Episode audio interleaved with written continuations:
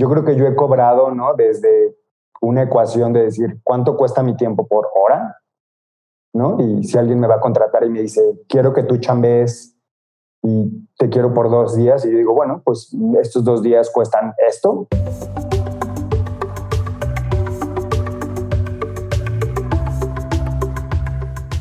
Hola, yo soy Ricardo y esto es Diseño Dinero. El día de hoy hablamos con Emilio Ortega, un visual merchandiser con experiencia trabajando para marcas como Armani, Etro, Valentino, Chanel, Dior, Hermes y actualmente Burberry. Pues primero que nada, eh, muchas gracias por aceptar mi invitación. La verdad es que está bien chido cuando ahorita al menos que, que vamos empezando, tener como esta respuesta de la gente que queremos invitar, que nos digan como o sea, que acepten la invitación a algo que es como aventarte un clavado al vacío porque no tienes idea de qué es, no hay nada, o sea, no hay nada detrás de, no puedes escuchar nada de lo que se ha hecho, no tienes idea de cómo va a salir.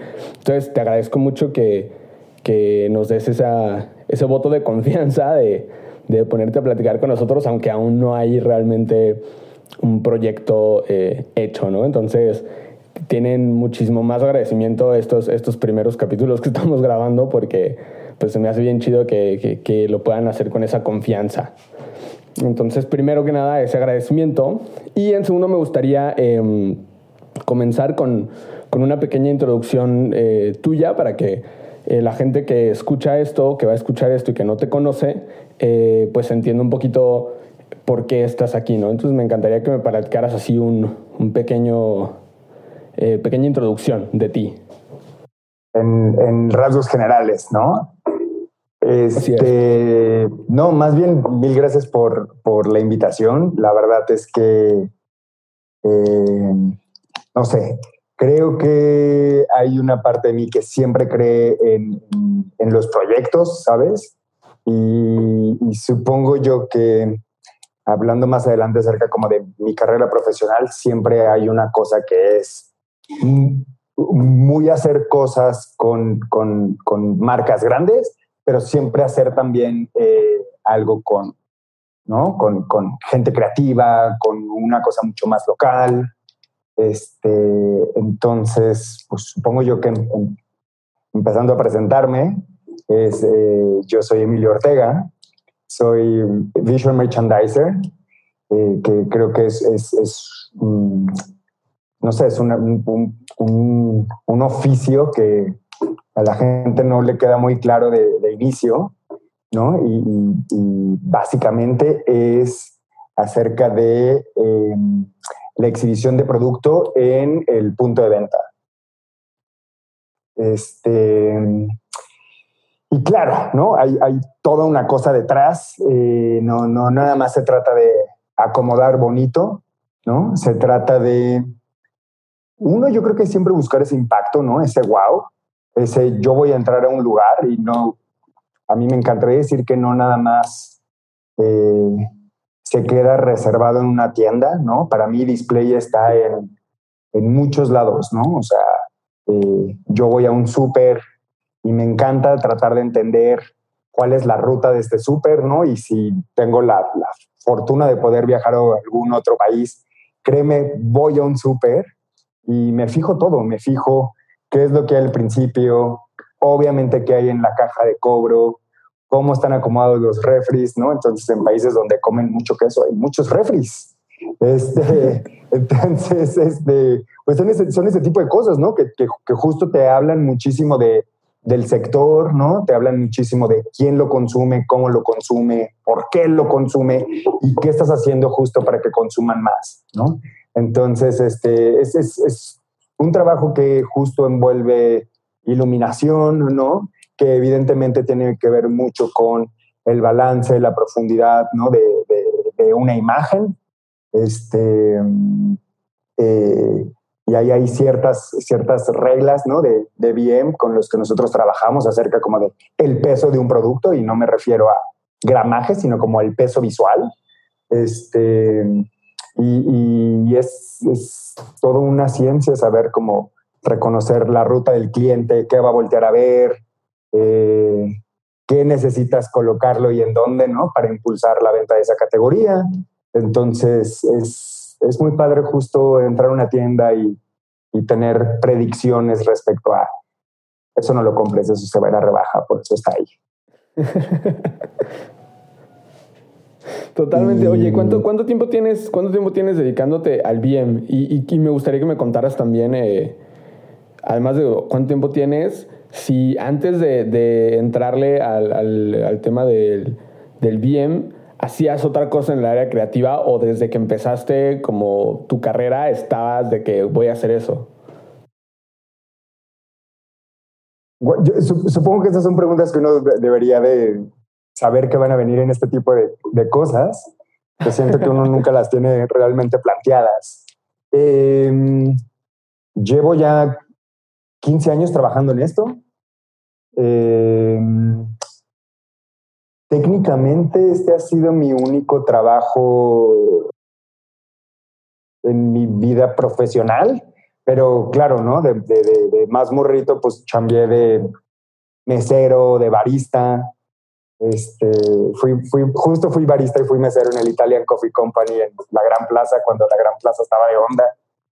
Este, eh, y, y, un poco cómo empecé en esto y cómo me di cuenta de esto. Yo, yo creo, y yo creo que esto es, no sé si un consejo de vida, porque suena trillado, pero yo creo que justo yo creo que uno tiene que tener como mucha conexión, ¿no? De, y, y, poder identificar qué te gusta, qué te sale, ¿no? O sea, hay cosas que te van saliendo como más naturales que otras, ¿no? O sea, eh, y, y, no porque cantes bonito significa que vas a ser cantante, pero, pero, pero, pero uno, uno, uno va sintiendo y uno va buscando, ¿no?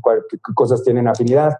Yo recuerdo recientemente, ¿no? Como ahora en esta cuarentena, contactar a muchos de mis amigos ¿no? de, de, de la infancia y, y, me acuerdo que uno de ellos justo me dijo así como de, güey, tú de morrito, nosotros nos juntábamos en un Sanborns a leer cómics y tú te ibas a ver revistas de moda.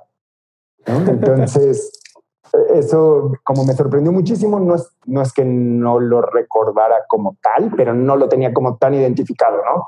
Entonces siempre hay una parte acerca de, de, de la moda que, a mí siempre me gustó desde chiquito, pero yo creo que no tenía que ver con, con ser realmente ¿no? Un, un, diseñador de moda o que, tuviera que ver justo como con la construcción. Siempre tuve una inclinación acerca del diseño, ¿no? Este, eh, eh, siempre, siempre tuve una, un, ¿no? como, eh, una inclinación re, re, respecto a todo eso. Eh, me acuerdo que yo quería entrar a la carrera de comunicación, que era la carrera de moda en ese tiempo, y estaba súper saturada.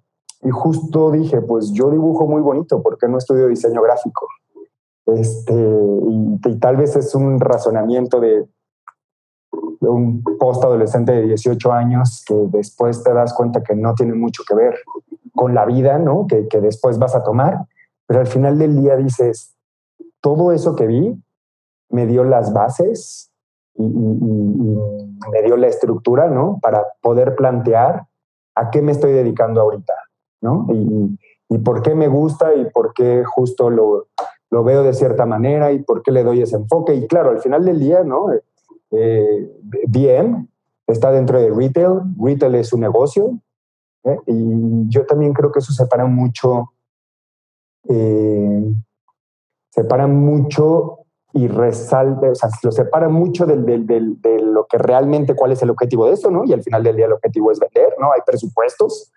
Eh, y, y, y, justo lo pone en esta posición donde se vuelve un negocio, ¿no? ¿Cómo, cómo vamos a crear un negocio desde cómo vamos a exhibir los productos, ¿no? Entonces, eh, entonces también por ahí en, en un verano trabajé en un par de tiendas de ropa también y estuvo muy divertido.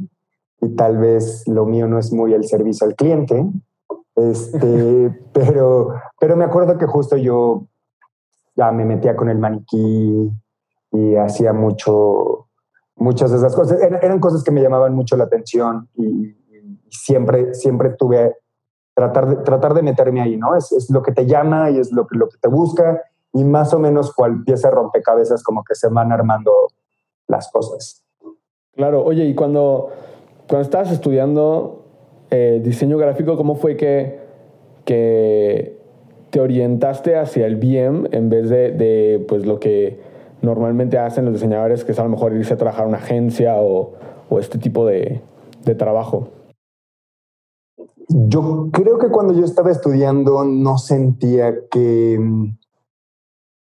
no sentía que hubiera tanto una apertura, supongo yo, y tampoco creo yo que yo la, que yo buscase esa apertura también, ¿no? Como el, sentir como el, que mi meta fuese trabajar en una agencia, ¿sabes?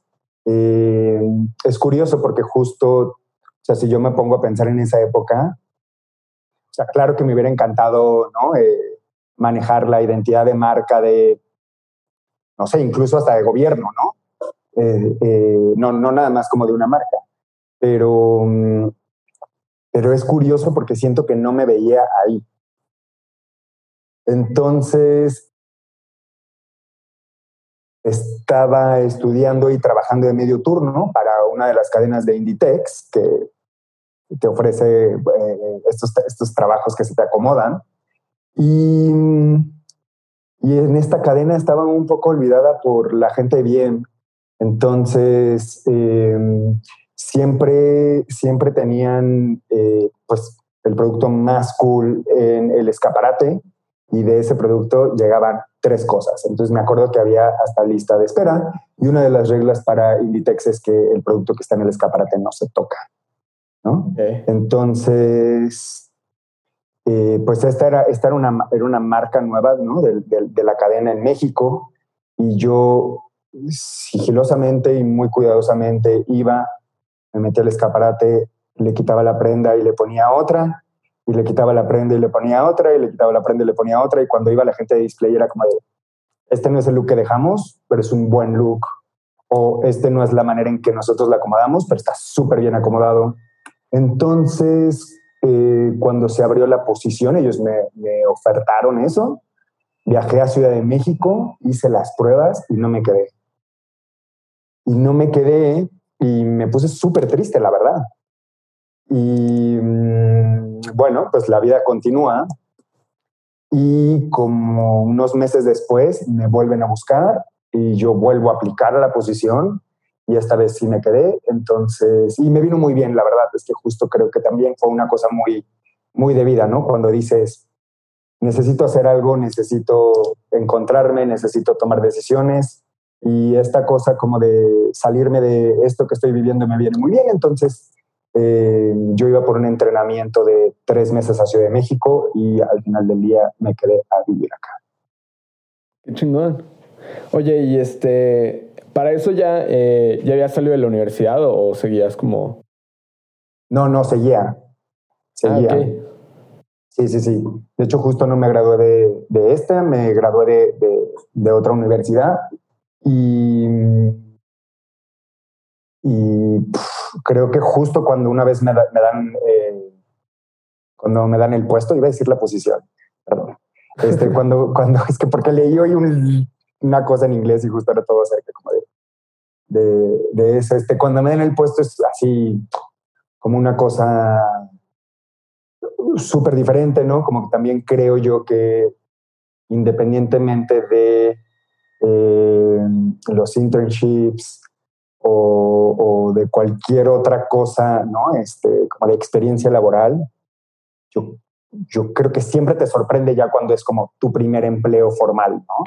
Eh, y, yo creo que a mí, eh, o sea, como eh, a mí Inditex me parece que justo te, te, da mucho las bases, ¿no? Te, te, te pone en unos retos, ¿no? Como en ese momento me parecían imposibles, pero yo creo que justo también aprendes a manejar tus propios tiempos, ¿no? A cumplir tus propias metas, a organizarte y decir, ¿no? Como plantearte cuáles son tus objetivos del día y decir, ¿qué tengo que hacer para hacer 3.1 maniquís diarios, ¿no? Entonces, este, y güey, viajaba muchísimo, muchísimo. También eso me costó mucho trabajo adaptarme a Ciudad de México, ¿no? La mitad del mes no estaba. Entonces, ¿cómo podía hacer amigos, ¿no? ¿Cómo, cómo podía eh, ¿no? Eh, entablar relaciones con las personas si no estaba Entonces me acuerdo que era bien triste, iba hasta, iba hasta solo a los conciertos. sí, sí es difícil, ¿no? Es ese tipo de puestos en los que tienes que estar eh, pues moviéndote constantemente, pero pues también tiene sus cosas interesantes, ¿no? Que luego eso pasa mucho, ¿no? La gente dice, qué chido esta gente que viaja muchísimo por su trabajo, y luego la gente que viaja muchísimo por su trabajo dice como, ya, quiero estar una semana entera en un lugar, por favor. sí, ya, o sea, yo todavía en, este último trabajo también el, el, año pasado, ¿no? Porque este ya están bloqueados todos los viajes, pero el año pasado yo ya tenía una maleta prehecha ¿no? Con mis cosas y ya era como de, vámonos. Entonces ya nada más me tocaba lugar de frío, echaba como ropa térmica y si era una cosa de calor, ya echaba el traje de baño, pero, pero sí, no, era súper complicado, este, eh, también me acuerdo que muchos, mis, o sea, como mis primeros meses lo pasé fatal, ¿no? Era, pues, un chavito de provincia, este, que, quería demostrarme a mí mismo muchas cosas, ¿no? Eh, y que las veces, o sea, que a veces no te salen las cosas como quieres, entonces, este, me acuerdo que, muchas veces llegaba al hotel en la noche y lloraba, ¿no? Y me acuerdo que le hablaba a mis papás y mis papás me decían, regrésate. Y yo, no me voy a regresar, no me voy a regresar, eh, quiero esto, le voy a echar muchísimas ganas, tengo esta cosa con la gente, me los voy a ganar, este, y, así, y así fue siendo, la verdad. Y la verdad es que creo que, o sea, hablando como de experiencia laboral, de verdad, es que creo que nadie te va a cargar la, la, chamba, ¿no? Para, para eso, y yo creo que cuando sepas, o sea, cuando aprendes a resolverla, es que ¿no? después muchas cosas se te van a hacer mucho más fáciles y es lo que te digo, ¿no? O sea, como realmente, sobre todo en tus primeros trabajos es cuando vas entendiendo eh, eh, cómo, cómo, cómo, mismo hasta cómo planear tu día, ¿no? Sí, básicamente. Y, después, después de, de Inditex, que se puede decir que fue, fue tu primer experiencia laboral dentro del, del VM, ¿qué, qué siguió? ¿Cómo, ¿Cómo escalaste de ahí? Pues estuve un ratito en, en, Inditex, eh, lo pasé muy bien, conocí gente increíble, ¿no? También una vez que ya me, me adapté a esta ciudad gigante, ¿no? Eres un escuincle de veintitantos años, este, ¿no? Y yo creo que Ciudad de México estaba un poco fuera de control en ese momento, no, no estaba tan controlada como ahora. Eh, ¿no? Eh, y es lo que te digo, ¿no? O las fiestas, los conciertos, la gente. Eh, yo, yo, yo, creo que un, poco, un, poco lo, lo, lo, que la ciudad te ofrece y lo que tú puedes tomar, ¿no? Y, conocí gente increíble y, y de repente, de repente yo creo que un día me desperté en un hotel así como súper cansado, ¿no? Eh, y dije, esto, esto está muy bien porque soy muy chavito, pero no sé si quiero esto todo el tiempo, ¿no?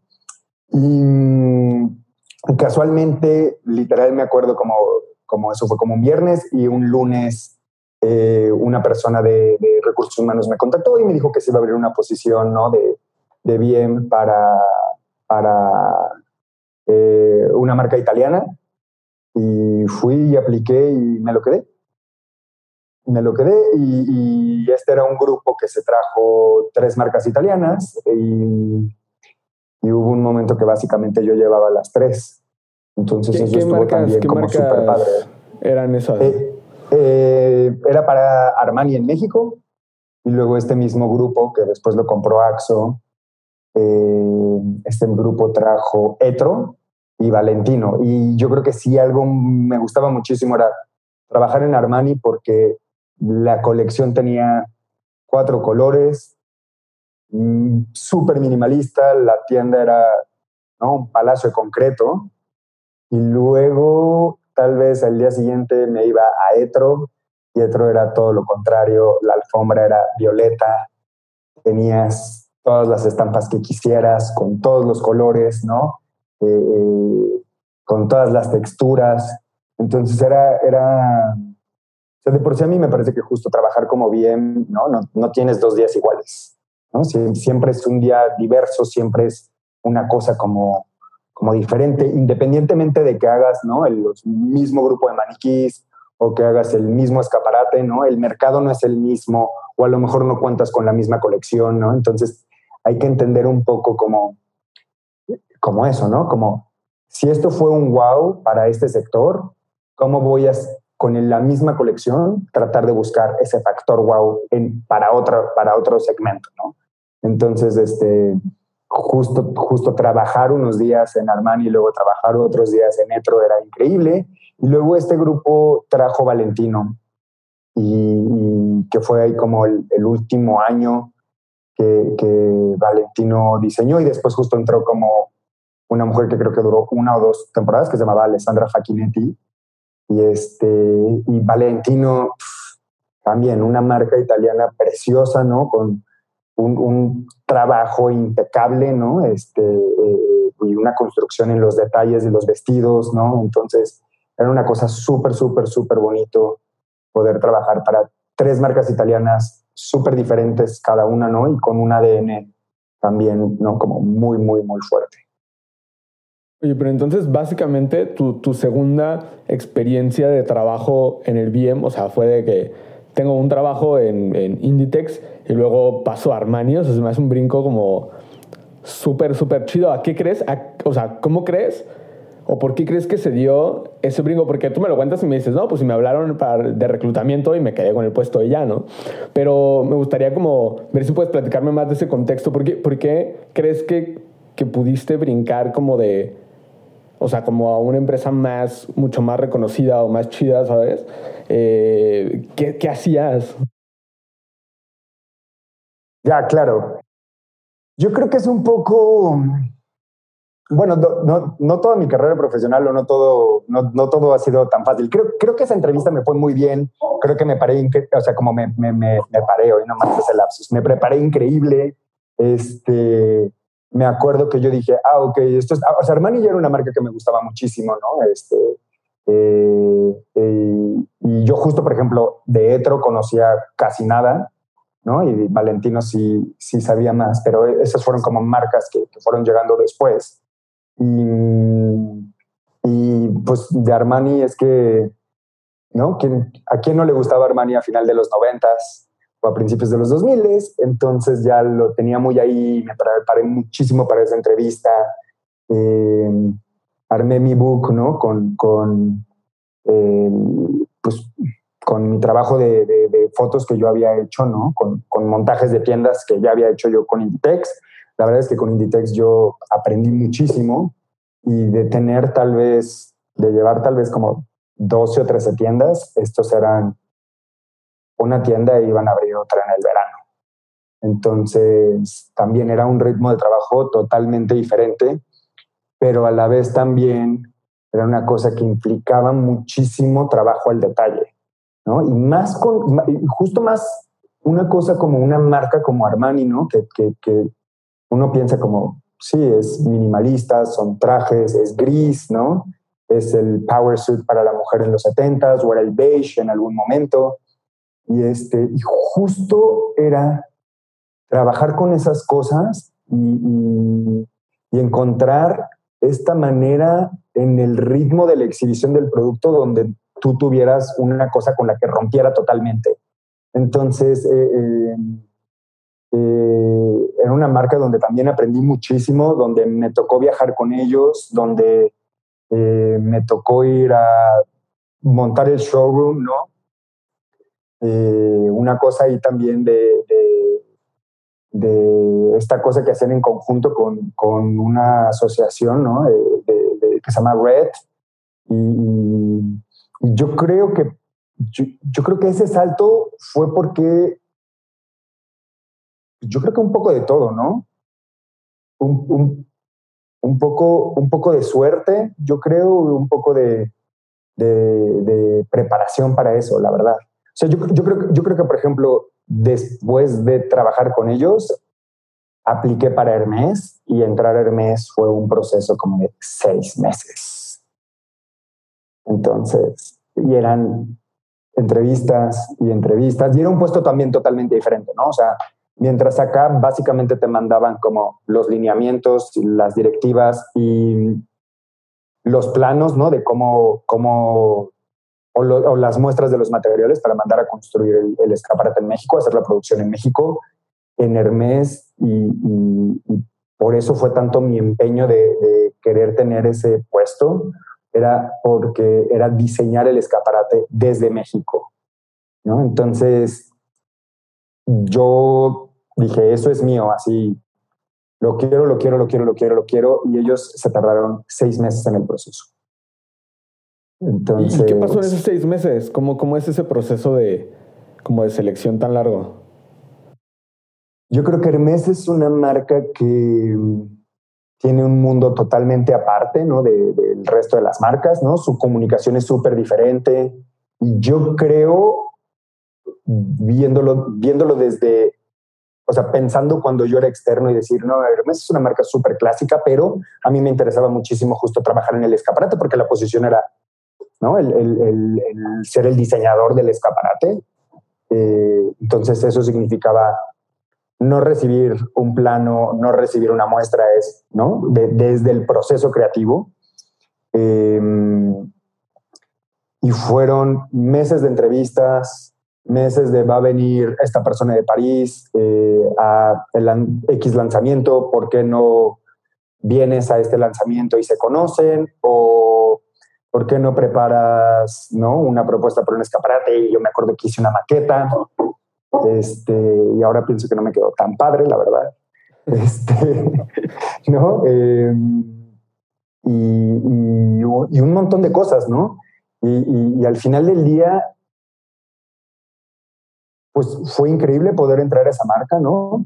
Darte cuenta que es una marca que tiene un, no nada más una herencia así como de 150 años atrás, y, hablando de esta, ¿no? De, este trabajo por los detalles, es una marca que tiene una obsesión por los detalles y que no porque ellos su comunicación no sea, vamos a hacer la marca más fashion y más, ¿no? Avanzada y más propositiva, no significa que no estén en eso. Y yo vi muchas cosas en esa marca que un año o dos años después los vi en otras y las otras diciendo así como eh, Madame, Monsieur, esto es la novedad, esto es lo más nuevo. Y yo de, dude, eso lo vi en Hermes hace un montón.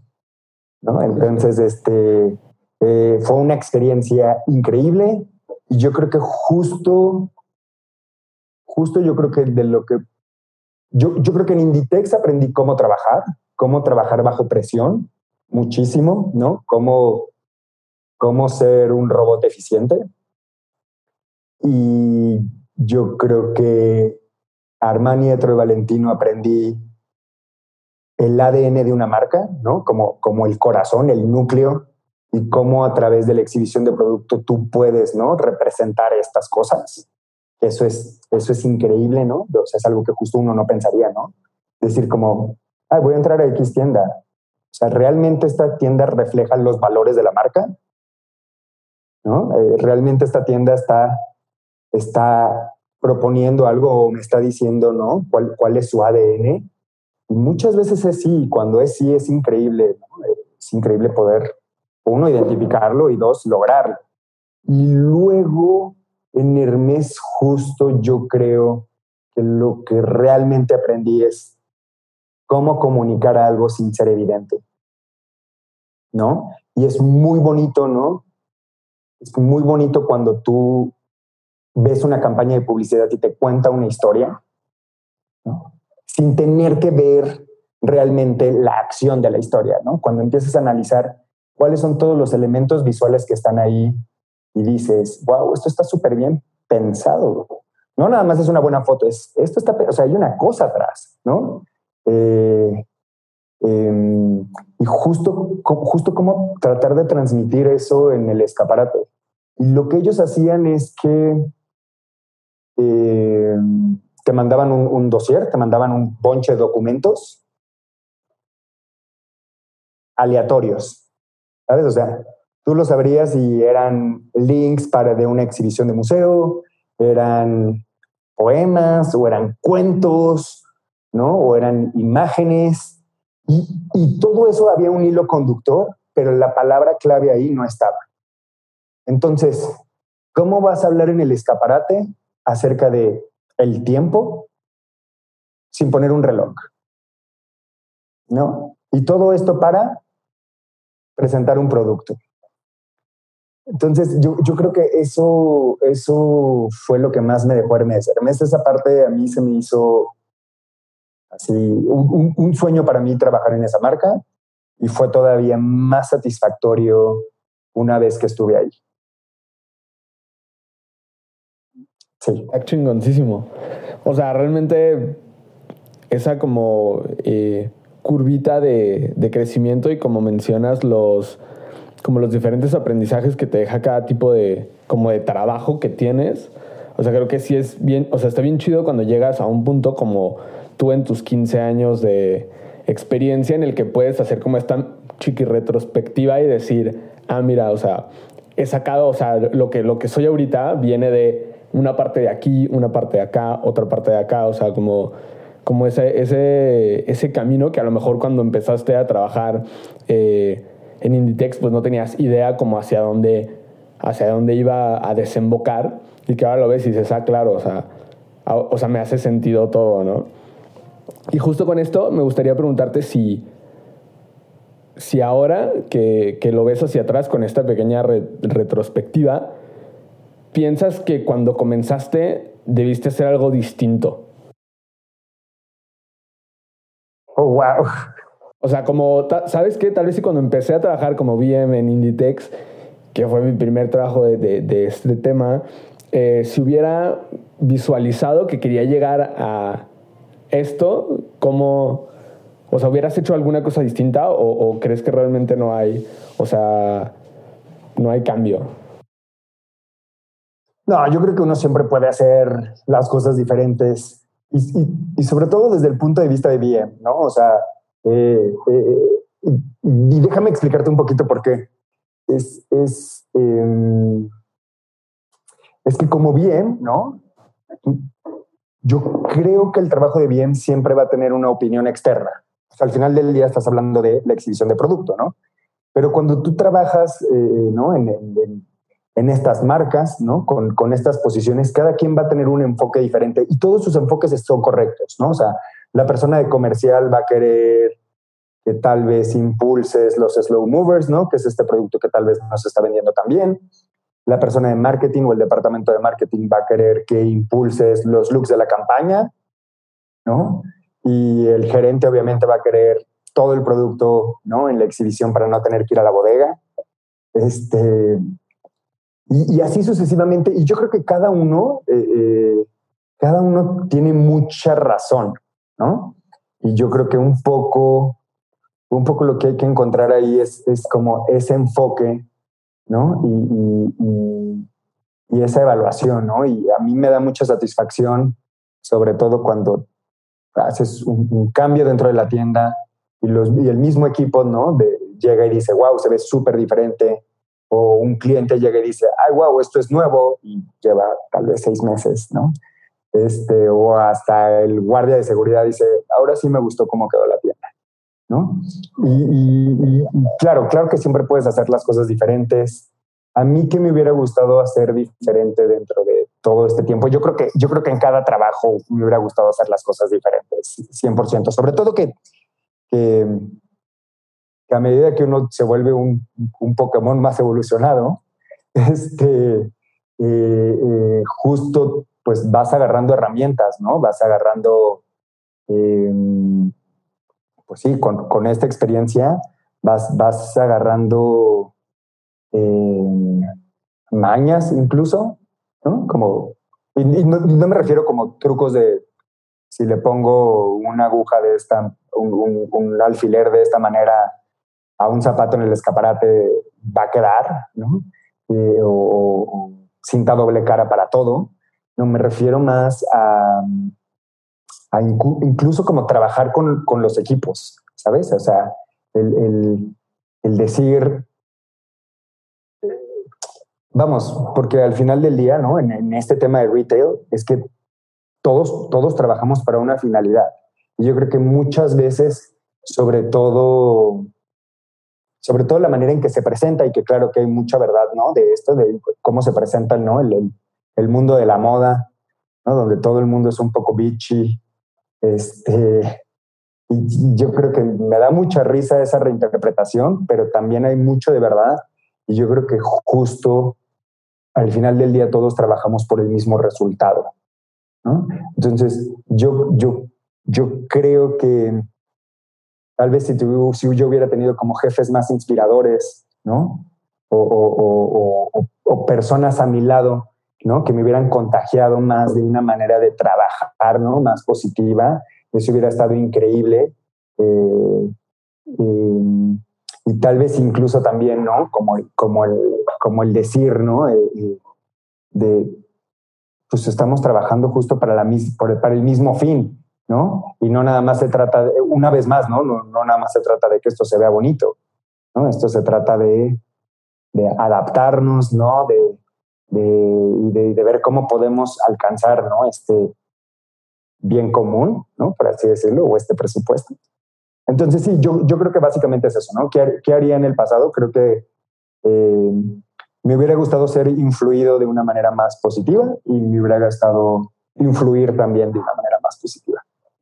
Chido, qué chido, eso está muy cool, porque sí tienes razón en esto de, de, de la, la, interpretación del mundo de la moda en el que tienes que ser medio un cabrón porque sí, y creo que sí está muy chido eso que dices, que a lo mejor verlo de manera más positiva y, y ser... Eh, pues nada, como apoyar en general un poco a todos y que todos se apoyen entre todos para lograr las cosas sí estaría como más chido. Y, créeme, cuando, cuando yo llegué a esta ciudad y esos tiempos donde yo lloraba por las noches, tampoco es que llorara a diario, ¿no?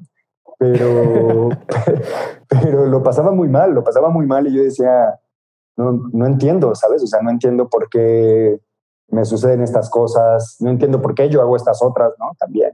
Y, y, y, yo creo que de cierta manera uno sí tiene que ser un poco cabrón porque es una ley de vida, ¿no? Eh, pero yo creo que también hay que saber con quién, cómo y dónde. ¿no? O sea, sí, básicamente. Ok, no, eso está chingón. Oye, y moviendo un poquito el, bueno, el tema no, tampoco lo vamos a mover realmente. Eh, hasta ahorita hemos como hablado de, de, tu experiencia trabajando como para estas pues empresas eh, multinacionales y marcas súper grandes y así, pero me gustaría conocer también un poco eh, tu perspectiva o, o, tu experiencia en cuanto a, a, el BIEM en, pues en marcas más chiquitas, en, en a lo mejor eh, emprendedores de la moda ahora o en, temas como más más chiquitos, ¿cómo, ¿cómo, lo ves? ¿Cómo se mueve? Si se mueve, si, si crees que realmente contratan a un BM, si les pagan bien, si no, o sea, si, si crees que ahí hay como una oportunidad o, crees que hay problemas o cómo lo ves en general.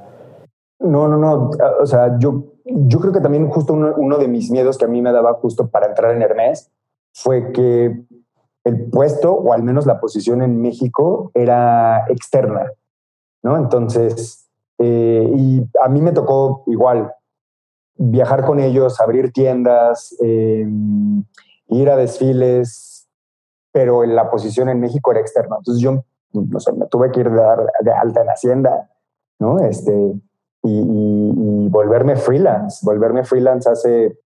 O sea, con, con Hermes tu, tu, trabajo fue de, de, freelance, ellos te contrataron a ti como un proveedor externo, por así decirlo. Exacto, igual ah, iba a la oficina, igual, igual, iba, a, o sea, iba a, a su oficina, ¿no? Este, pero, pero sí, la chamba era externa. Este, y eso me mataba de miedo. Eso era como el 2009. Y yo sé que no suena tan lejano o sí, pero el término freelance no, no era tan común como ahora, ¿no? Así como, no, ahora todo el mundo es freelance, freelance. Este, y yo me moría de miedo, y, pero también a la vez justo era como de, hey, es una gran oportunidad y puedo hacer otras cosas. Y entre esas otras cosas, más o menos en los mismos años, también estuve ¿no? ahí como freelanceando para, para un par de otras marcas de lujo, pero también abrí dos proyectos increíbles ¿no? de, dos concept stores mexicanas, que una se llama Silver Deer, que, que es una tienda de hombre increíble. Y la otra tienda es Cañamiel, que es una conceptor de diseñadores mexicanos. Entonces también, una vez más, ¿no? Tienes esta marca francesa, pirámide de lujo, ¿no? Punta del iceberg. Y luego tienes una concept store de hombre con todas las marcas que no vendían en México en ese momento. Y luego este otro proyecto donde por fin se hablaba de moda nacional, de diseño nacional. Y que no se hablaba o sea, que el enfoque jamás fue como de, porfa, cómpranos porque hay que apoyar el diseño mexicano. No, era, nuestro diseño mexicano es tan bueno como cualquier otro fuera del mundo y eso es lo que, lo que nosotros vamos a representar. Entonces, este, de entrada, ¿no? Eh, eh, Cañamiel está ubicado en Park Plaza, que es un centro comercial chiquitito en Santa Fe. Eh, y, yo creo que todos el resto de este boom ¿no? de, tiendas mexicanas estaban en Roma Condesa, ¿no? Y, fue muy padre trabajar con ellos desde el inicio, ¿no?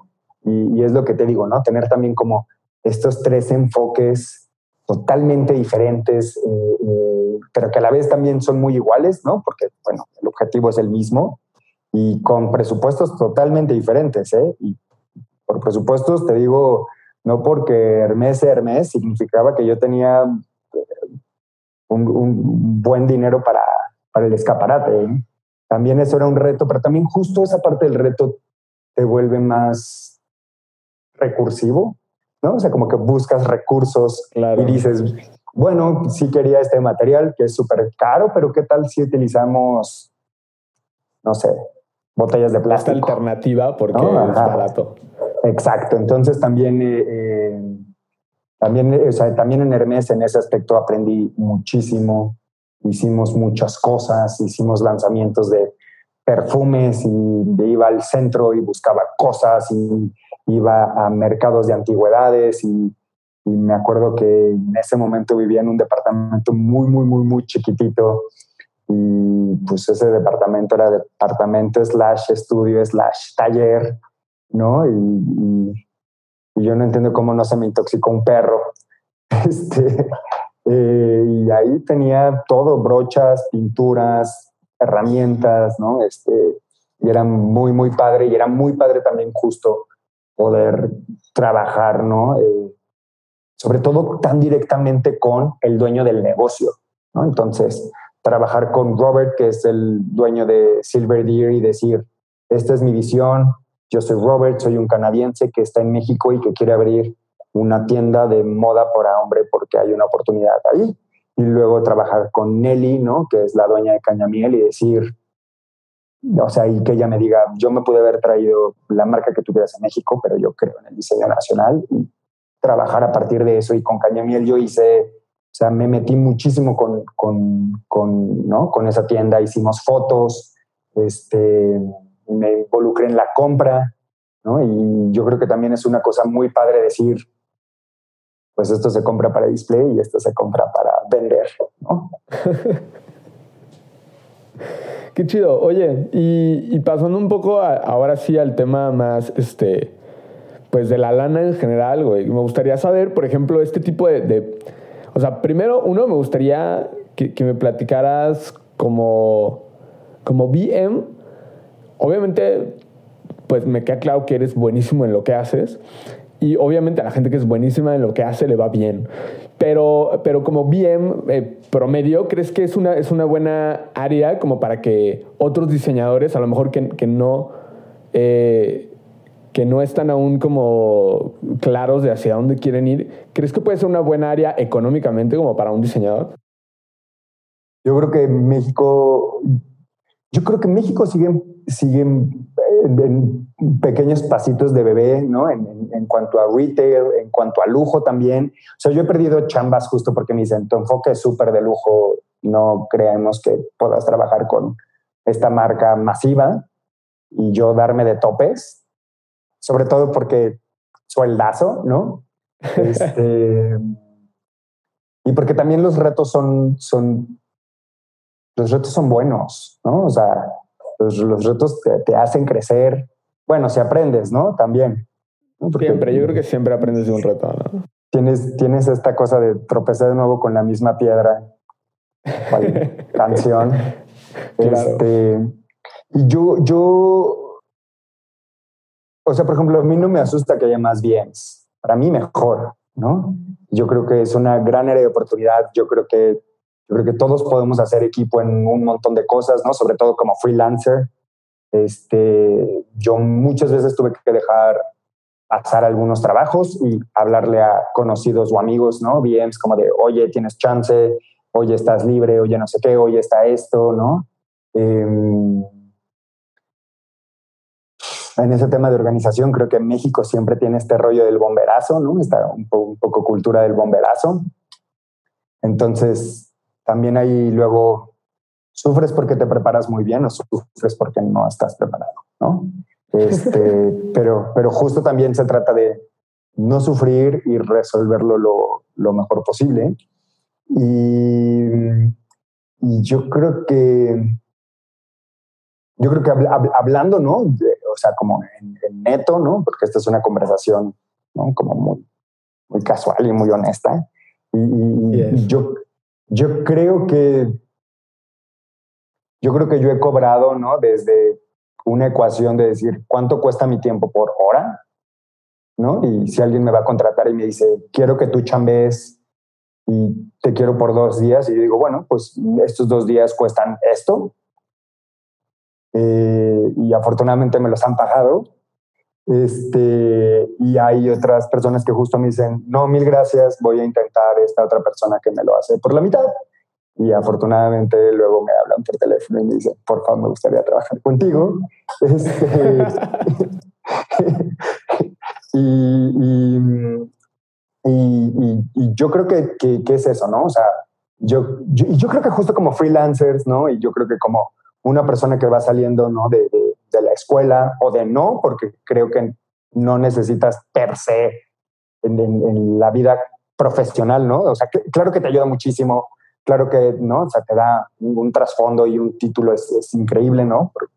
Eh, pero, pero también creo yo que uno, tienes que defender tu trabajo, ¿no? Hay, hay, hay una ética como no, no habla, o más bien hay una falta de ética como no hablada, ¿no? Cuando de repente un, un posible cliente te dice como, hazme una propuesta, ¿no? Este, ya, pero está muy caro, no te puedes bajar y tú dices, no, esto cuesta, bueno, mil gracias.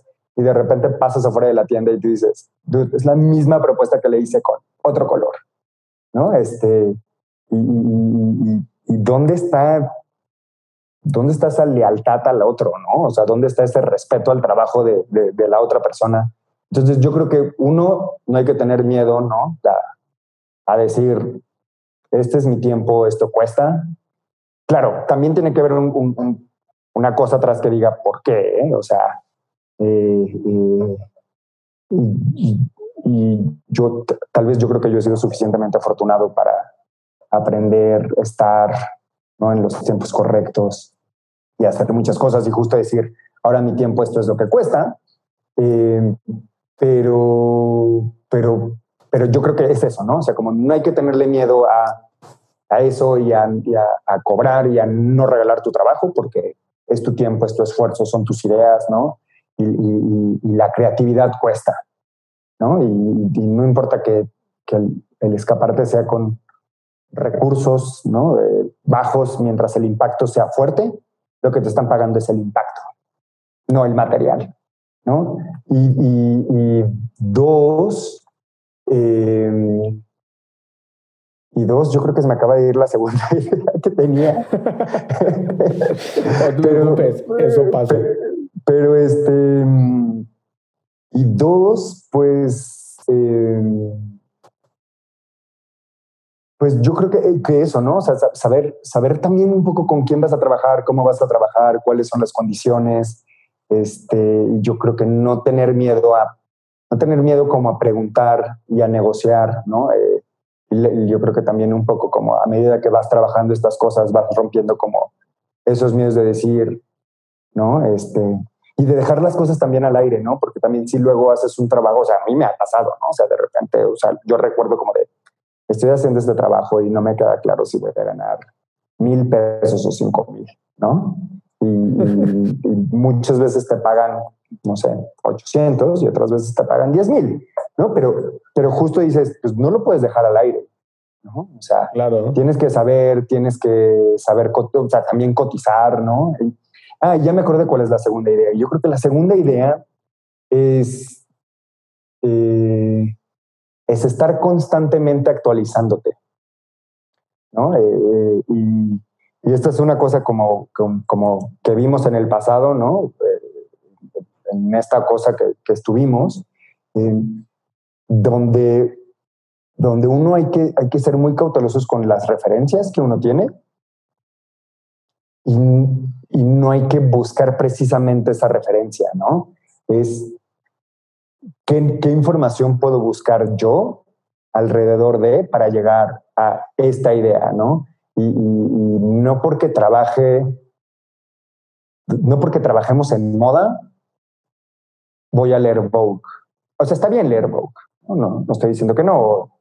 W Magazine o Pop o ¿no? cualquier otra. La que sea. La que sea pero hay un montón de cosas afuera que justo son referencias más fuertes, ¿no?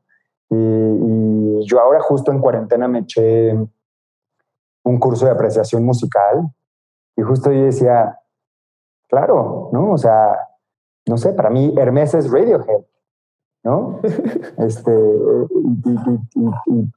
¿Por qué? Pues porque, ¿no? Tal vez X álbum tiene mucho más que ver con ¿no? una cosa de música media, ¿no? de la edad media, y nosotros lo estamos escuchando y nos estamos deprimiendo increíble y no estamos entendiendo que la referencia es Fausto, ¿no? Este, y, decir, sí, para mí Chanel es punk, ¿no? Este, entonces, este, justo como, como eso, ¿no? Está como constantemente, o sea, sobre todo si si nosotros vamos a hacer de la creatividad un negocio, yo creo que justo tu referencia no puede ser la literalidad y la referencia, o sea, las ideas pueden venir de un montón de cosas, pero ese un montón de cosas hay que buscarlas. Totalmente, totalmente. Eso está chingoncísimo porque esto es como lo, lo que acabas de decir, es consejo para cualquier ente creativo, ¿no? La creatividad al final es este, este mix, esta mezcla de, de, inputs muy diferentes, de cosas muy distintas, de áreas totalmente diferentes, que se mezclan y entonces generan un algo que, que, que parece algo nuevo, que es lo que en general la creatividad, ¿no? Hay un, uno de los autores que no tengo idea cómo se llama, no me acuerdo, pero lo recuerdo mucho porque hice mi tesis acerca de la creatividad cuando estaba en la universidad. Y la, la base de, de, lo que dice es que eh, la creatividad son eh, ideas having sex, ¿no? Como, como esta, estas ideas como pegándose y lo que sale de ese, de ese amarrón ahí entre ideas es, es el, producto de la creatividad, ¿no? Entonces creo que está súper chido como, como ese consejo de, pues de, de, aprende cosas, de recibe información de cosas muy externas, que a lo mejor eso dices, ¿no? Yo como bien, porque voy a tener que, que, saber de apreciación musical, ¿no? Pero pues no tienes que saber, pero te va a servir, ¿no? O sea, cualquier cosa como ente creativo te va a servir, güey. Claro, 100%, ¿no? O sea, como, o sea, ¿cómo hablas del Día de Muertos sin papel picado y sin cráneos de azúcar, ¿no? ¿Cómo hablas de cualquier concepto sin tener eso, ¿no? Eh, o igual puedes caer en la literalidad, pero al final del día, o sea, sí, sí me parece que tiene que haber un gran trabajo de investigación atrás y no nada más lo googleé, ¿no? totalmente, totalmente de acuerdo. Oye, con esto nos salimos un poquito del tema y antes que, que como que terminemos en general del, del tema como de, del negocio, del bien, me gustaría que me que me dijeras desde tu experiencia cómo debes eh, cotizar o cómo debes cobrar un proyecto así freelancer de, de. O sea, ¿qué cosas tendrías que incluir? ¿Qué cosas son como esenciales? Si como tú dices, crees que lo mejor es cobrar por los días que le vas a invertir o si es mejor, tú crees es mejor, eh, ¿sabes? O sea, ¿cuál es la, mejor práctica para cobrar ese tipo de proyectos? Wow, o sea, creo que tienes súper bien planteadas tus preguntas, ¿no? Eh, eh, es que yo, yo creo, o sea, yo creo que este todo depende cuál es el proyecto, cómo te funciona, cómo le funciona a la otra persona, ¿no? O sea, eh, es lo que te digo, o sea, va a ser un proyecto que va a durar seis meses, ¿no? Pues está muy bien porque sabes que va, ¿no? O sea, que, ese objetivo te va, a tener esa duración y tú sabes cómo más o menos, ¿no? Eh, distribuyes tu tiempo, ¿no? Tal vez en ese proyecto no implique que estés involucrado diario en él, ¿no? Pero eso es un proyecto que va a ser de seis meses y tienes que hablar con los arquitectos a las 8 de la mañana y luego te vas a tener que tener llamadas a las 7 de la mañana porque tu cliente está en otro país y implica que te pares más temprano y luego implica que, no sé, ir al centro y buscar material te tumba tiempo. ¿No? E ir al mercado de antigüedades un domingo te tumba tiempo. Entonces, ¿cuánto tiempo, cuánto tiempo te toman las cosas? O sea, al final del día es que yo, yo creo que tiene que ver mucho el tiempo y mucho, no sé, o sea, no quiero sonar repetitivo, pero mucho acerca de la creatividad. O sea, al final del día, tú estás proponiendo una cosa y te la están pagando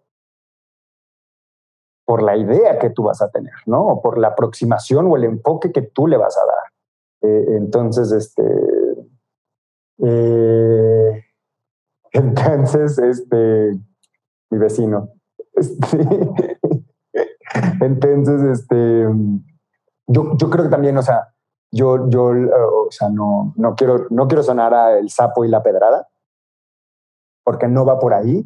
Pero, tiene algo que ver, claro. sí, claro, porque no, no, es lo mismo lo que mejor tú dices, este es un proyecto nuevo, está increíble, está empezando, ¿no? Me voy a involucrar muchísimo, muy probablemente me va a tomar muchísimo tiempo, pero yo sé que no me pueden pagar 200 pesos la hora, ¿no? Me pueden pagar 20 pesos la hora. Lo voy a tomar, lo voy a tomar porque es un proyecto que, que, hablando de estar en los lugares correctos, ¿no? Con la gente correcta, ¿no? Con las cosas que te vibran, ¿no? De, hablando de, de cosas, de hacer cosas que te apasionen, ¿no? Si es un proyecto que también te apasiona. Y hay muchas cosas que justo yo medio que me involucré, pero no. Y tal vez no me involucré al 100 porque no tenía tiempo, pero me involucré lo que me pude involucrar porque era una cosa que me gustaba muchísimo, ¿no? Y que tal vez al final del día... Aunque la remuneración económica no era lo, ideal. Ajá, exacto. ¿no? Entonces yo, yo creo que hay muchas cosas que uno, incluso, ¿no? hablando de los internships donde chambeas y si tienes la suerte te la pagan, ¿no? este, yo creo que justo también qué tanto puedes hacer, ¿no? Para, para ganar esa experiencia laboral sin que se vuelva explotación o un abuso. Exacto. Yo soy muy partidario de, de, de, que cuando vas empezando no está mal trabajar gratis, siempre y cuando lo hagas o sea, tú elijas y pongas las condiciones necesarias para que puedas sacar un proyecto para tu portafolio, para tu book, lo que sea, que sabes que es, o sea, no es que trabajas gratis, es que lo haces como una inversión para después tú poder buscar ese tipo de proyectos y, y ganar dinero con esos proyectos que además son los proyectos que tú quieres hacer, ¿no? Y esa es la palabra clave, eso tú lo acabas de decir muy bien, es una inversión, ¿no? O sea, porque aparte tú estás invirtiendo tu tiempo pero ellos están invirtiendo su tiempo en enseñarte. Y también hay esta cosa donde tú puedes enseñarles a ellos, ¿no? O sea, porque al final del día, ¿no? Eh, eh, es una especie como de, ¿no? De, de, mentoría, ¿no? Que, que, se vuelve de, dos vías, ¿no? Y, y, es, es, esa cosa justo donde tú me preguntabas, ¿no? Como, ¿qué me hubiera gustado hacer mejor? Tener gente más abierta arriba de mí, ¿no? Y que escuchara mis, mis propuestas y viceversa. Tal vez yo ser más inspirador, ¿no? Para la gente. Este, y, yo creo que, es eso, ¿no? O sea, el, incluso como el negociar el aprendizaje cuando tú estás empezando. Sí. Entonces yo, yo, yo creo que, o sea, cómo cobrar depende muchísimo de, cómo te sientes, cómo se siente la otra persona, cuál es el proyecto, ¿no? ¿Cuánto tiempo te va a tumbar? Porque también si vas a trabajar totalmente 12 horas, una semana. Súper, súper de acuerdo. 300 en que pesos. es mejor le merecerías en la docena. Ándale. No, sí, estoy súper de acuerdo además en, en, que aunque la respuesta es la que nadie quiere cuando te preguntan cuánto cobras o cómo cobras, pues la verdad es que la, la, inminente respuesta siempre es, pues depende, porque, porque no puedes como tener a lo mejor, o sea, no es, no es un producto lo que haces, entonces no es como esto cuesta cinco pesos y ya está, ¿no? Pero claro. sí me gustaría que, que, pudieras darnos un norte, a lo mejor no, no exactamente como en, eh, en números si quieres, pero como en tienes que considerar esto, esto, esto y esto y esto y ponerlo en una cotización para hacer un proyecto de BM. Pues es que to, todo depende hasta o sea, ¿de qué te vas a hacer cargo? ¿no? O sea, vas a llevar la producción, ¿no? Entonces, tienes que ver los materiales, las personas que van a trabajar en eso. Eh, o sea, hasta el render debería de tener un precio, ¿no? O sea, tu, tu, tu propuesta de escaparates debe, debe, de tener un precio también, ¿no? Yo, que yo creo que no tendríamos que evaluar ahí qué tanto se puede, qué tanto no se puede, con quién estás trabajando, ¿no? Este, y, también incluso hasta qué tanta libertad creativa tienes, ¿no? O sea, porque también muchas veces te dicen, pues yo te estoy contratando para hacer este mueble que yo quiero prácticamente, ¿no? Para, para el escaparate y está muy padre que tú lo hayas propuesto en esto, pero yo quiero que sea X color, ¿no? Y X color se va a quedar. Entonces también creo que hay ventajas y desventajas de trabajar con con marcas emergentes, ¿no? Porque también hay, hay una decisión como muy fuerte, ¿no? Sobre todo cuando trabajas con gente muy creativa, o sea, donde todos son creativos y muchas veces se nos olvida un poco la finalidad, ¿no? Y de decir, qué padre, voy a hacer un escaparate con maniquís decapitados, pero ¿por qué creemos que eso va a vender? ¿No? Entonces, este, yo, yo creo que hay que aterrizar muy bien cuáles son los objetivos, y una vez más, yo todo lo traduciría a tiempo. O sea, yo en la cotización diría, o sea, no es como que diga, bueno, sí, sí, sí podría decir, ¿no? Así de tantas horas trabajadas, dos días, no sé qué, esto es el total, ¿no? Masiva. Y decir, ok, ¿no? Los instaladores te cuestan tanto, la renta de la camioneta te cuesta tanto, ¿no? Ir a Jamaica por plantas te cuesta tanto y los sprays te cuestan tanto y este es el total de el trabajo, ¿no? O sea, yo, yo, yo creo que, que, más o menos eso tendría que ir en una cotización. Eh, eh, y claro, ¿no? O sea, al final del día, mediar las cosas, porque también si estás pues, trabajando con, ¿no? Eh, también trabajas con un primer intermediario, ¿no? O con un primer jefe, o con un proyecto emergente, pues igual a lo mejor tú necesitas cosas y esa persona las puede hacer, ¿no? Tiene tal vez como su propio equipo de producción. Entonces también eso te ahorra muchísimos gastos y realmente entonces lo que tú estás vendiendo ahí es el concepto o la idea. O el, Totalmente, montaje, ¿no? La creatividad y la supervisión, por así decirlo, ¿no?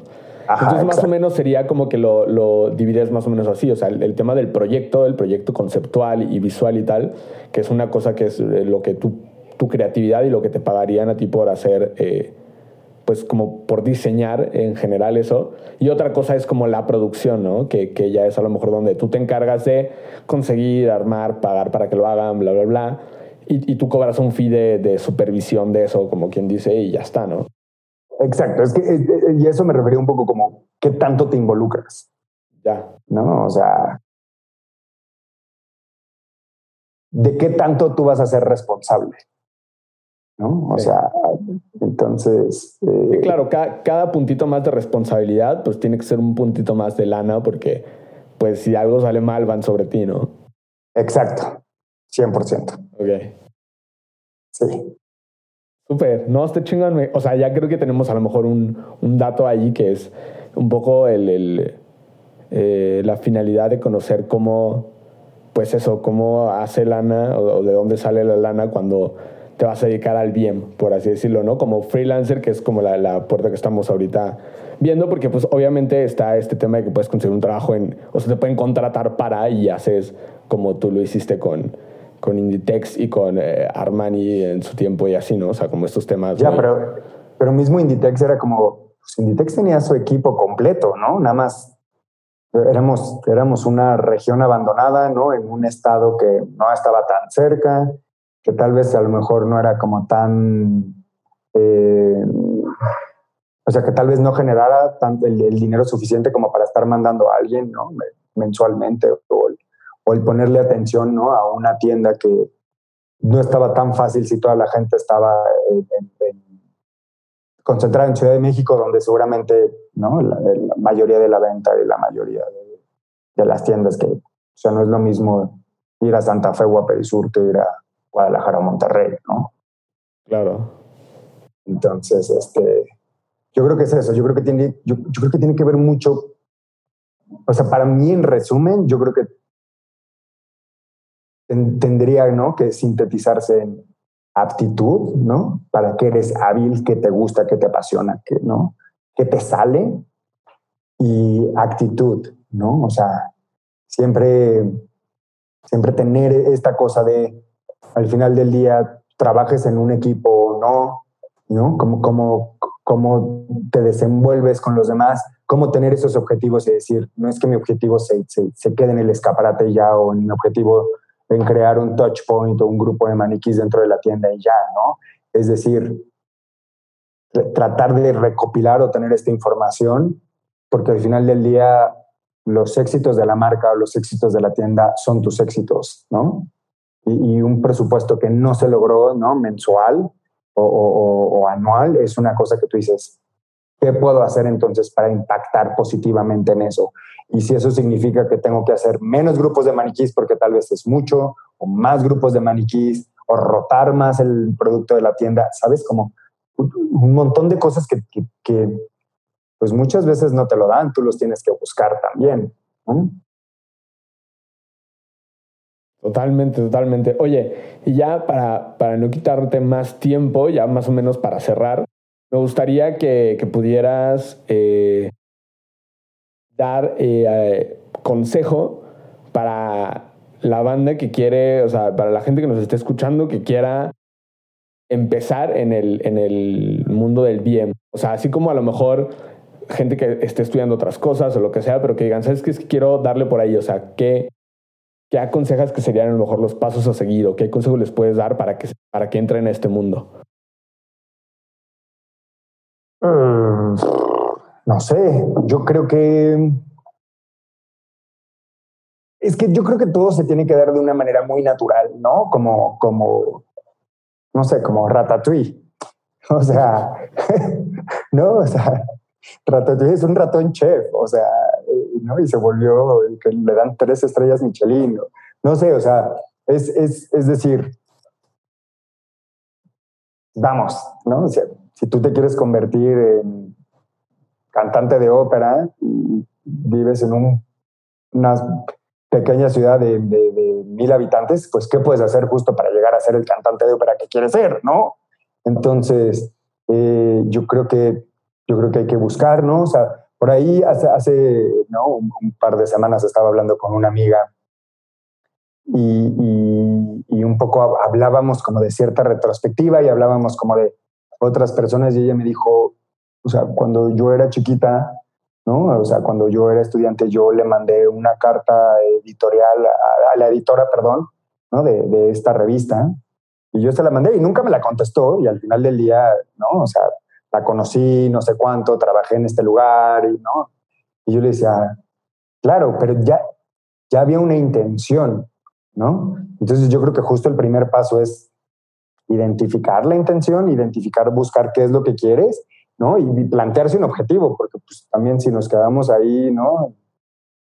Sentados sin hacer nada, pues, pues nunca, o sea, no, es este, no es la historia mágica de una agencia de modelos donde te encontraron en un McDonald's y te dijeron, hola, ¿quieres ser la portada de, de X revista, ¿no? O sea, yo creo que yo creo que hay que estar ahí, hay que chambearle muchísimo, hay que informarse, hay que actualizarse, hay que buscar las cosas y hay que, y hay que, y hay que buscarle de todo, ¿no? Entonces, eh, yo creo que es eso. Yo, o sea, yo creo que si quieres hacer una carrera en retail, empieza a trabajar en retail, ¿no? Este, yo creo que si quieres trabajar en diseño, empiezas a, trabajar y a rodearte de gente de diseño, ¿no? Y, cero me refiero a ir a fiestas, ¿no?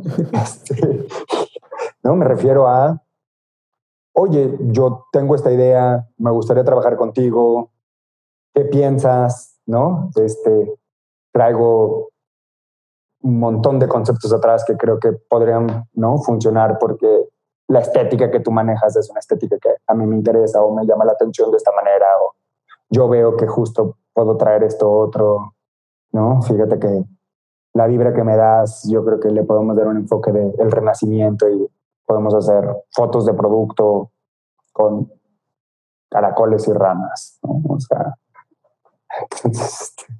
yo, yo, yo creo que, yo creo que, yo creo que en, en, el inicio ¿no? de una carrera profesional tienes que tocar un montón de puertas y yo creo que te van a cerrar la puerta un montón de veces y muchas veces en la cara, ¿no? Y, y, y uno tiene que aprender de esas cosas también, ¿no? O sea, yo, yo, creo que te lo conté y sonó bien fácil y bien bonito, pero también tuve puntos bien bajos o, o, proyectos de freelance donde, hijos, quedé súper mal, ¿no?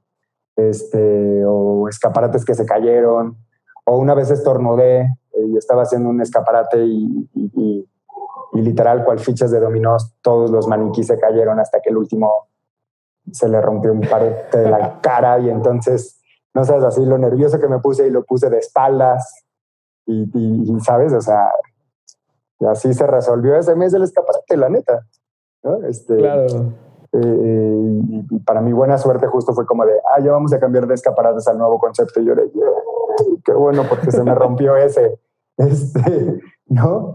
Eh, em, pero, pero justo es eso, ¿no? O sea, yo creo que es moverse, yo creo que es tener una intención, tener una idea clara y decir, eh, trazar, ¿no? Trazar un, un, un, camino y decir, ¿cuál es mi objetivo? ¿Qué es lo que tengo que hacer para llegar a él? ¿no? Y, si te tienes que mover de ciudad, muévete. O sea, también.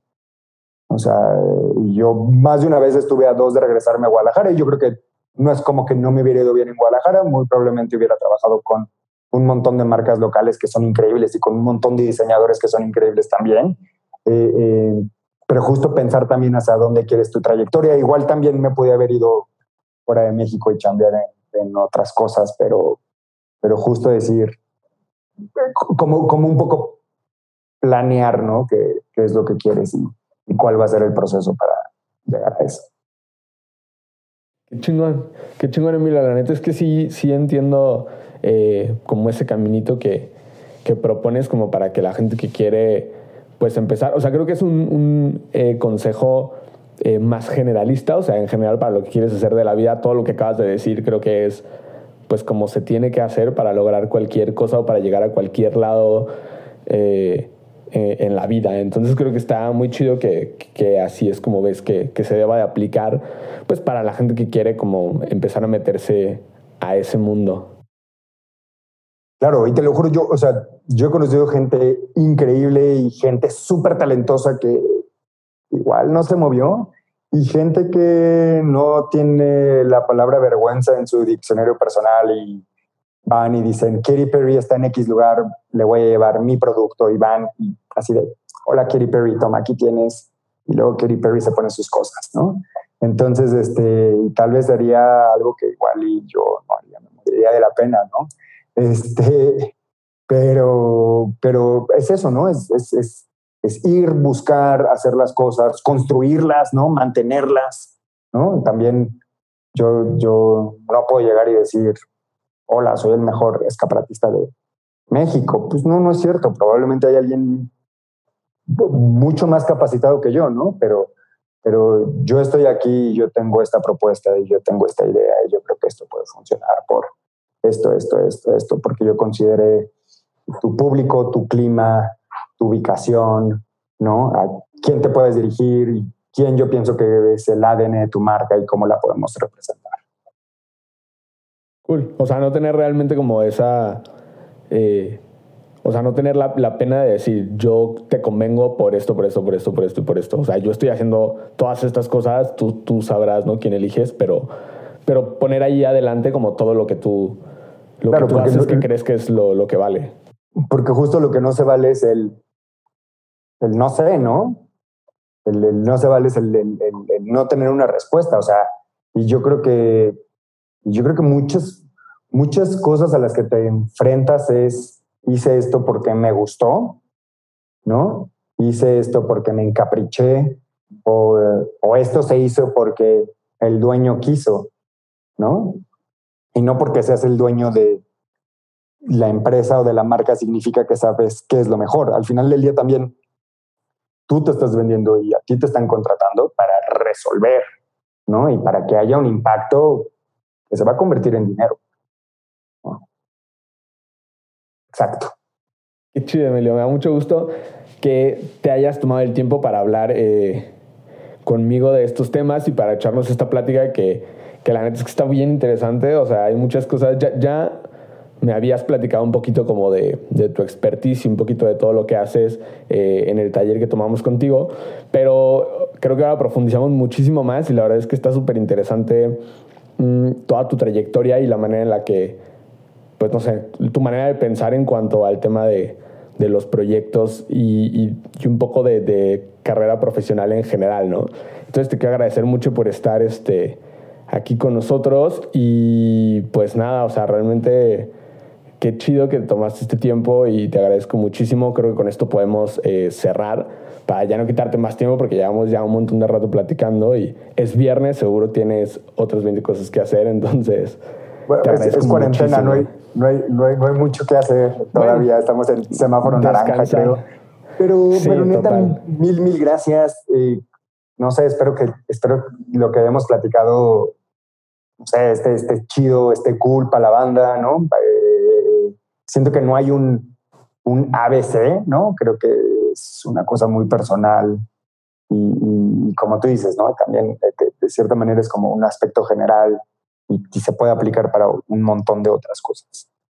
No, está perrísimo. La verdad es que yo creo que todo, o sea, todo sirve. Yo, yo, o sea, estamos haciendo esto de las, de las entrevistas y las pláticas con gente que hace cosas chidas, justo porque a lo mejor eh, tú, Emilio, no te das cuenta de, de, que las cosas que tú has hecho o esta trayectoria que tienes o la manera en la que ves las cosas es diferente que la de otro montón de gente que está buscando cómo, que no sabe por qué. Entonces, literal, algo que para ti puede ser muy eh, simple o muy, muy normal de, de, tu vida, para otras personas es como un aprendizaje muy chido, ¿no? De que, ah, claro, jamás me había dado cuenta que podía hacer esto de esta manera o no se me había ocurrido que podría llegar aquí haciendo esto y tal, ¿no? O sea, eh, entonces creo que siempre eh, cuando hablas con otras personas que están haciendo cosas chidas, siempre hay aprendizajes muy cabrones.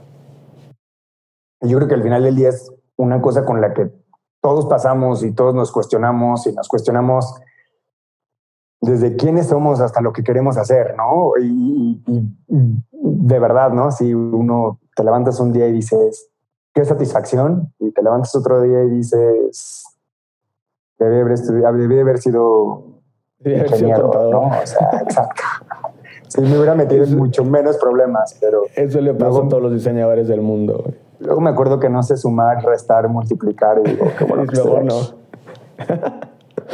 no, sí, güey, es súper normal, yo creo, ¿no? O sea, hay altos y bajos en todos lados y pues el chiste es como buscarle un poco la manera de, pues de no dejarte caer por las pequeñas adversidades o grandes que puedas tener, ¿no? Sí, totalmente de acuerdo. Súper. Pues nada, Emilio, entonces creo que con esto terminamos. Otra vez te voy a agradecer un chingo eh, que te tomas el tiempo de hablar conmigo y pues nada, o sea, muchas gracias. Hasta aquí nuestra conversación con Emilio. Espero que te haya gustado el episodio y hayas aprendido muchas cosas. Te esperamos en el siguiente. Recuerda que todos los links relevantes de este episodio están en la descripción. Y si quieres conocer más, entra a diseñodinero.com.